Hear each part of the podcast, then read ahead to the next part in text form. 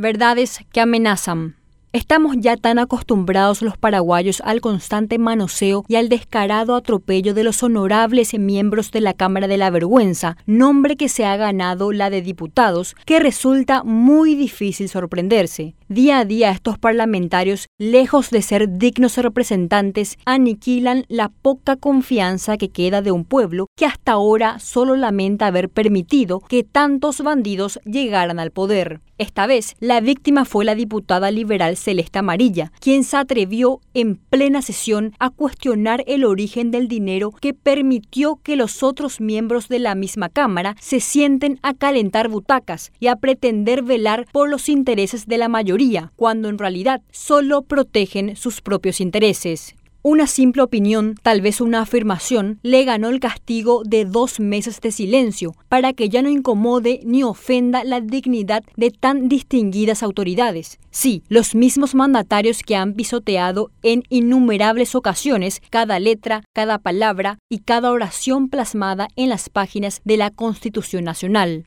La Carta Magna fue ignorada por tanto tiempo que ya ni se sabe si sus escritos tienen peso alguno dentro de esas sesiones, porque si acaso se ingenian para nombrarla, la interpretan de forma tan antojadiza que hubiese sido preferible o resultado igual no hacerlo ante tan grotescas y groseras violaciones. No olvidemos que el último hecho que nos ocupa en esta columna es tan solo una gota más que se acumula y que se acomoda tranquilamente en un vaso que está a punto de colmarse por el impulso del hartazgo ciudadano ese mismo cansancio de la gente que ya no puede ni debe permitir que impresentables se sigan riendo en nuestras caras, suspendiendo a quienes ellos quieren para acallar las voces que molestan, que dicen verdades que duelen, pero que por sobre todo amenazan. Esta violación de la Constitución Nacional, así como el descaro y la sinvergüencía de los excelentísimos parlamentarios, deben ser castigados más temprano que tarde. Nunca más estas personas dignas de prontuarios criminales tan largos deben volver a legislar. En su lugar, todos esos ciudadanos realmente honestos, distinguidos y preparados deberían representar a un pueblo sediento ya de justicia.